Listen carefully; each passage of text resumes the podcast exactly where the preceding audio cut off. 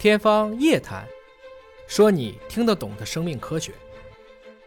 所以我也想问尹总啊，您看的这个书，您也很推崇这本书，您觉得年轻人他们为什么会喜欢这本书？或者说，我们认为就是我们今天要倡导更多的年轻人来读这本书，您觉得他们能从这本书里看到什么，学到什么？对，我想很大的一个点就是在于，我觉得两件事。第一件事情呢，就是我们要学会一种怎么去把一个宏大的叙事讲出来。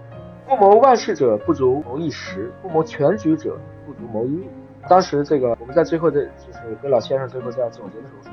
他给我看到了一公里，但是他帮我解决的是一毫米的问题。所以你必须有一个历史观，你看到的人类是怎样从原来可能一个厘米的公差，也就是说我们把它简单理解啊，就是做一个东西可以偏差一厘米，现在居然能做到一个纳米，那这个之间差了厘米到纳米是差了十的七次方。那就千万公差缩小了千万倍，怎么做到的？为什么做到的？这个过程中，科学、技术、产业、投资者、企业家、发明家，包括大国之间的这种这些东西，你就能够有一种时代的代入感，跃然纸上。第二点呢，恰恰是在就这几年，我们前几年还担心啊，就人类的是不是科技已经被所谓的被质子给锁死了？按照《三体》里的说法，我们已经不能再去突破一些基础的理论物理了。但是这两年突然就重新爆发了。你看，我们现在。就我随便讲几个技术，你比如说大家都很关心的光刻，其实你说什么是光刻呢？就是用一个波长特别窄的光，在一块纯度特别高的硅上画格子，这就是光刻。只不过如果你的技术只能画到，比如说一百纳米，人家能画到一纳米，那人家就可以给多出来一百乘一百一万倍的格子至于你。所以像这样的一个东西，